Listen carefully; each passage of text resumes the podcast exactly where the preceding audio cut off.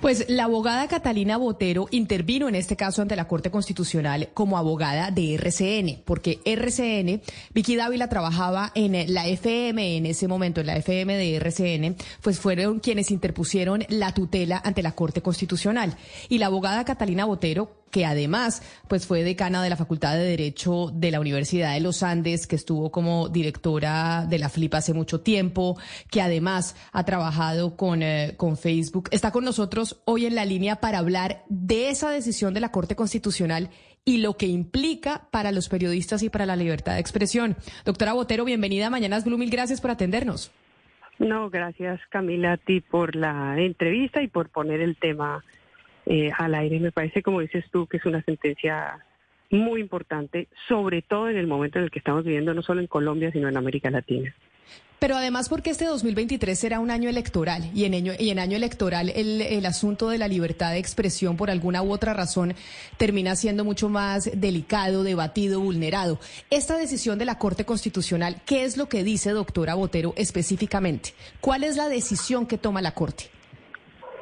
Eh, mire, Camila, la, la Corte resuelve una tutela que interpusimos en contra de una condena a la periodista. Es decir, a la periodista la condenan en, en, el proceso, digamos, civil, que es en los procesos que están utilizando los políticos, como le digo, no solo en Colombia, sino en América Latina, para impedir, para generar un efecto de silenciamiento respecto de las denuncias de corrupción. Entonces, a la periodista la condenan a pagar una suma millonaria por una em, noticia que había dado al aire, una entrevista que había hecho con la persona concernida, en la cual la periodista es muy insistente sobre una denuncia de corrupción que ella ha recibido en un proceso de contratación administrativa. Y entonces es realmente muy insistente, no, pero ¿cómo me va a decir que aquí no hubo una irregularidad si pasó esto y esto?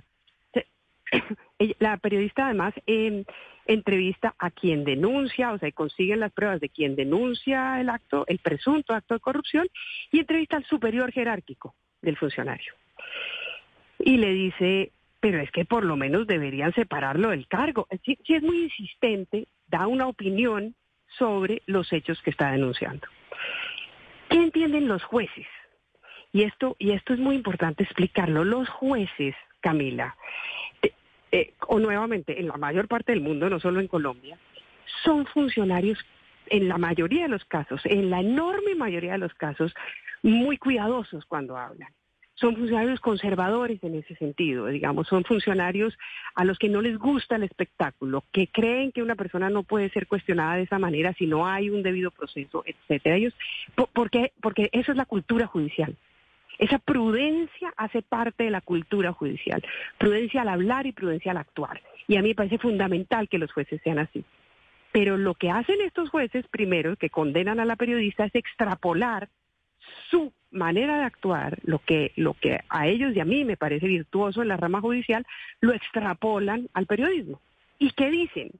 Uno, que los periodistas no pueden hacer preguntas inquisitivas, eh, bueno, utilizan una, los jueces el tribunal que la condena utiliza una serie de, adjetivos respecto de la insistencia. Segundo, que no pueden dar opiniones sobre que alguien puede ser culpable, una opinión, porque claramente eso fue una opinión, eh, sin una sentencia judicial previa. Tres, que no pueden hacer públicos documentos que hacen parte de la reserva del sumario, lo cual es gravísimo. claro que un juez no puede hacer eso, pero si un periodista recibe, usted recibe una noticia de un de un proceso judicial en donde se muestra un tema clave, si es de interés público y usted lo hace con la debida diligencia, claro que lo puede mostrar. Pues lo grave de esta sentencia es que condenaba a la periodista por hacer públicos unos documentos que entendía que hacían parte de la reserva. Y lo peor es que la condenaba porque teóricamente, según los jueces, había presionado al superior jerárquico para que suspendiera al funcionario acusado de corrupción. Y resulta que finalmente en el proceso disciplinario y en el proceso penal se encuentra que no hay pruebas para que ese funcionario sea condenado. Es decir, que luego el proceso penal y el proceso disciplinario contradicen las opiniones de la periodista. Doctora Botero. sí. Sí, doctora Botero, usted, perdón, vamos por, por partecitas porque es que nos está diciendo cosas que son medulares al periodismo. Primero, la opinión. Segundo, las preguntas inquisitivas, pues es que para eso, sí o no, para eso estamos. Y tercero, que es algo, eh, que es algo súper serio, que es, eh, eh, digamos, las reservas del sumario o, digamos, filtraciones o papeles confidenciales que muchas veces de ahí sale lo que llamamos las chivas. Es decir, si es por eso, pues entonces imagínese lo que pasaría. Ahora, mi pregunta es, sobre esta sentencia eh, que favorece a la colega Vicky Dávila y el precedente que significa. Porque uno dice, no, es que ya la Corte Constitucional dice eso. Y nosotros hemos dicho, eso lo dice la Corte Constitucional con respecto al aborto, con respecto a protocolos para instituciones sobre acoso sexual. Y en la práctica no se cumple. Entonces, ¿cómo podemos asegurar que esto verdaderamente marca una sentencia y que verdaderamente, eh, digamos, este fresquito que estamos respirando hoy, sí sea cierto y no sea como una ilusión? Perfecto. Entonces, ¿qué dice la Corte Constitucional? Solo déjeme decirle la regla de oro que la Corte Constitucional trae a la jurisprudencia. Un periodista solamente puede ser civilmente condenado cuando se demuestra, en casos de interés público, ¿no? En información sobre funcionarios públicos, que la información era falsa y sabía que era falsa, uno. Dos, que no hizo ningún esfuerzo o sea, total desprecio por la verdad, ningún esfuerzo por investigar. Eh, y tres, cuando se produce un daño antijurídico que el funcionario no está dispuesto a soportar. Porque usted puede publicar una información falsa, pero que en realidad no produce ningún daño. Entonces lo que tiene que hacer es rectificar, pero no puede ser condenada civilmente porque no hay un daño que el funcionario no esté obligado a soportar. Entonces, eso es muy importante. Eso es lo que dice la Corte. Y dice, en este caso no se demostró eso. Y a un periodista no lo pueden condenar ni por hacer preguntas inquisitivas, ni por publicar reserva del sumario, ni por presionar al superior jerárquico. El superior jerárquico es el que tiene que tener la capacidad de decirle, señor, pare, hay un proceso y explicarle al periodista por qué es importante el debido proceso, etcétera. Pero al periodista no lo pueden condenar por eso. Y eso es muy importante. Ahora, la pregunta suya, ¿cómo hacemos para que esta regla se aplique en el resto de los casos? Utilizando el precedente yo entré al caso porque me pareció que la sentencia era gravísima para la democracia colombiana. Yo no entré al caso por defender concretamente lo que se había dicho en ese caso. yo entré al caso porque el precedente que sentaba este caso era gravísimo. Logramos que la Corte Constitucional revirtiera y aplicara estándares internacionales. La tarea en este momento es que el resto de los jueces entiendan que es cierto que la prudencia es una virtud en la rama judicial, pero pero no la pueden extrapolar a los periodistas. No pueden pedirle a los periodistas que actúen como quieren que los jueces actúen. Tienen que entender la naturaleza del periodismo y aceptar que algunas veces hay que proteger al periodismo malo para defender al periodismo bueno. Y esa tiene que ser la regla y los abogados tienen que saber eso y tenemos que generar una, digamos, primera línea de defensa jurídica de los periodistas que resultan eh, pues, eh, demandados por eh, civilmente por hacer su trabajo. Claro, pero, pero doctora Botero, para que haya claridad absoluta sobre el tema, eh, ¿qué pasa si el periodista o el comentarista o el, o el columnista, opinador, eh, pues señala como, como corrupto a un funcionario público, se abre un proceso judicial que al final concluye que ese funcionario no incurrió en ningún hecho de corrupción? en esos casos, entonces, ¿qué le pasa al periodista o al opinador que lo señaló como corrupto? Esta pregunta es importantísima porque parte del argumento de los jueces que condenan a las periodistas es ese. Bueno, pues resulta que es que los periodistas no hacen procesos judiciales. Entonces, cuando un periodista hace una denuncia de corrupción, primero tiene que decir, tiene que separar la opinión de los hechos. Eso es lo primero que tiene que hacer. Tiene que decir, mire, los hechos son estos, ahí está denuncia, esta denuncia surge de tal sitio, yo lo confronté con tal, tantas fuentes, y yo opino que tal cosa. Y entonces la audiencia entiende que es la opinión del periodista. Pero además tiene que mostrar toda la información, eso es, eso es el requisito de imparcialidad que la Constitución establece. Los periodistas no pueden esconder parte de la información, tiene que hacer el esfuerzo para que la audiencia pueda tener la mayor cantidad de información posible. O sea, los periodistas no deberían hacer periodismo para adelantar su propia agenda, sino deberían hacer periodismo para que las personas puedan tomar buenas decisiones. Entonces, necesitan entregar toda la información que tienen a su disposición. En este caso, por ejemplo, llamaron al funcionario concernido, lo entrevistaron, etcétera. Eso es importantísimo hacerlo. Si lo hicieron y fueron diligentes en términos de los principios del ejercicio del periodismo, así luego el funcionario se ha declarado inocente, los periodistas están libres de responsabilidad. ¿Qué tienen que hacer? Rectificar, sacar una nota diciendo nosotros sacamos esta nota, considerábamos que esto era grave. Sin embargo, esta persona fue declarada inocente. Y pueden cuestionar esa decisión, además. Pueden decir, nos parece que no evaluaron las pruebas o, simplemente contar lo que sucedió. Doctora Catalina. Eso es entregarle toda la información a la audiencia. Perdón, sí. Eh, ¿Qué hay con el impacto que sabemos que tiene sobre la reputación de una persona, la opinión que pueda emitir eh, un periodista o una persona que esté trabajando en un medio de comunicación, el tono en que emite esa opinión? Que incluso, eh, digamos que si es un, que si, que, si suena a sentencia, eso prevalece sobre decisiones judiciales posteriores que puedan exculpar a, esa persona de lo que se le estaba eh, señalando. Es decir, cómo se pueden defender las personas cuando han sido, eh, digamos, puestas en la picota pública injustamente y que tienen que cargar con esa mala reputación que luego no se las quita el hecho de que salga un fallo que diga usted es inocente? Que esa es una pregunta muy importante, porque esto en derecho constitucional es lo que se llaman los casos trágicos. Alguien va a salir, en este tipo de casos, la respuesta no siempre es eh, buena para todo el mundo.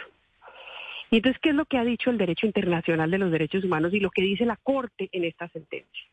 Dice, mire, entendemos que cuando se producen ese tipo de informaciones periodísticas hay una lesión, hay una lesión, pero esa lesión, el funcionario tiene la obligación de soportar esa lesión en la medida en que es un funcionario público. Cuando uno se mete funcionario público, yo lo he sido muchos años, uno sabe que uno tiene un costo, que hay un escrutinio mayor y que eso le puede pasar. Y hay mucha gente que decide no ser funcionaria pública por esa razón. ¿Cuál es la responsabilidad del periodista? Tiene dos responsabilidades. La legal, o sea, la que el Estado le impone, de, eh, pues, nuevamente, tratar de tener toda la información a mano, entregarle toda la información a la audiencia, separar la opinión de los hechos y luego rectificar en caso en el cual haya una información adicional que la audiencia tiene derecho a saber o en el caso en el cual la información fuera falsa. Esa es la responsabilidad legal. Ahora, yo creo que los periodistas tienen otra responsabilidad, que no son legales, que son profesionales. Los mejores periodistas de este país son periodistas que reconocen cuando se equivocaron, que muestran todos los hechos, que tratan de, em, de, que la audiencia esté mejor informada, que a pesar de que se apasionan, entienden que ese apasionamiento tiene que estar menguado, digamos, por los hechos y por los datos que tienen. O sea, que ejercen la profesión de manera ética. Pero, Pero eso es ética. Eso no es obligación legal. doctora Botero, si para la justicia es difícil comprobar un hecho de corrupción de un alto funcionario, con toda la logística y el presupuesto que tiene para el periodismo es, es, es mucho más difícil. Y hay veces que uno tiene muchísimos indicios y todo un contexto en el que sí se da a entender que esa persona claramente hizo algo de corrupción, pero usted la prueba como tal, el cheque o el video no lo tiene. En esos casos eh, cómo nos van a proteger o qué ocurriría donde usted la prueba reina no la tiene, pero sí el contexto para, para decir que ese señor es un corrupto y que hizo un crimen, un delito, perdón. buenísima pregunta. En esos casos, según el tribunal que condenó a la periodista, ¿no? La sentencia que acaba de tumbar la Corte Constitucional, usted no podría decir nada. Mm, tendría que esperar al fallo judicial, que como sabemos en este país se demora muchos años y mientras tanto el señor o la señora puede ser elegido y bueno. Lo que dice la Corte Constitucional es usted no necesita la prueba, prueba. Usted necesita elementos razonables. No le podemos poner al periodista la carga que tiene un juez, la carga que tiene un juez penal. Pero la carga que sí tiene el periodista es tener elementos razonables. Es una mínima diligencia profesional. Lo que no puede pasar es que usted recibe una carta, un sobre por debajo de la puerta de su casa diciendo que Catalina Botero se robó una plata, lo publica al día siguiente, extra, extra, y no haya hecho ninguna diligencia. La Corte dice, ahí sí hay responsabilidad. Pero si usted hizo la diligencia, la llamó a ella, verificó con dos fuentes, usted puede dar esa noticia y luego puede dar su opinión. Pero, mire, doctora Botero. Sí. Sí. Pero, pero doctora Botero, es que precisamente en, ese sentido le quiero preguntar yo, para ser un poquito insistente, ¿qué pasa con la reserva de la fuente? ¿El fallo se ocupa de la reserva de la fuente? ¿No toca la fuente en este caso? ¿No toca la reserva? Le digo porque muchas veces quienes hemos hecho periodismo investigativo, tenemos la información nos dejan ver los documentos, nos dice el funcionario, si es un funcionario, mire, aquí está el documento, esto es la prueba, pero uno no tiene, pero le dice, si lo va a decir, y, y, lo voy a negar. Y segundo, este documento no puede salir públicamente, pero uno sabe que ese documento existe. Da la información y sin embargo a la, hay algunos jueces que dicen es que el periodista tiene que dar la fuente que le, que le dio la información o tiene que mostrar el documento. Entonces muchas veces, obviamente, es en, en periodismo investigativo, eso y en el sentido de que lo decía Sebastián, eso es imposible para el periodista, pero tiene la, tiene la información que es cierta. Claro. En esos casos no hay una unidad, digamos, en la jurisprudencia, que es lo que yo creo que hay que defender, que el periodista tenga la posibilidad de reservar su fuente, que es lo que alegan todas las organizaciones de defensa de periodistas, o si no el periodismo de investigación se, se cagaba, porque la mayoría son filtraciones de personas que no quieren revelar su identidad, pero que haga un ejercicio de confirmación de esa información y que pueda demostrar que hizo ese ejercicio de confirmación de la información. Eso es difícil, pero se puede hacer. Pero la sentencia no trata sobre eso, porque en este caso la fuente era pública. Quien denunciaba a ese funcionario público era un subalterno que decía en este proceso de contratación administrativa, este funcionario intervino indebidamente para favorecer a una de las partes. O sea, era pública la fuente, aquí no había un problema de reserva. Y podemos hablar otro día, podríamos hacer un día conversar sobre, sobre los dilemas de la reserva de la fuente. Yo creo que tienen que mantenerse la reserva con la obligación del periodista de confirmar. Pues es la doctora Catalina Botero a quien le agradezco mucho estos minutos al aire en eh, Mañanas Blue explicándonos esa decisión de la Corte Constitucional que como usted bien lo ha dicho, que yo creo Ana Cristina que nos quedamos con la frase de la doctora Botero de que hay que proteger el periodismo malo para que funcione el bueno. Sí, así nos dijo. y es una frase que me parece que es, o sea, dilapida, pero a la verdad es una verdad. Es que uno tiene que proteger con toda la libertad de expresión y respetarla. Eso es lo que yo entiendo ahí eh, de la frase de la doctora Botero, que me parece fuertísima. Pues doctora Catalina Botero, mil gracias por atendernos, como siempre, y por ser eh, tan ilustrativa en estas explicaciones sobre la libertad de expresión y decisiones de la Corte Constitucional. Feliz mañana. Feliz mañana y las felicito por ese trabajo extraordinario que hace.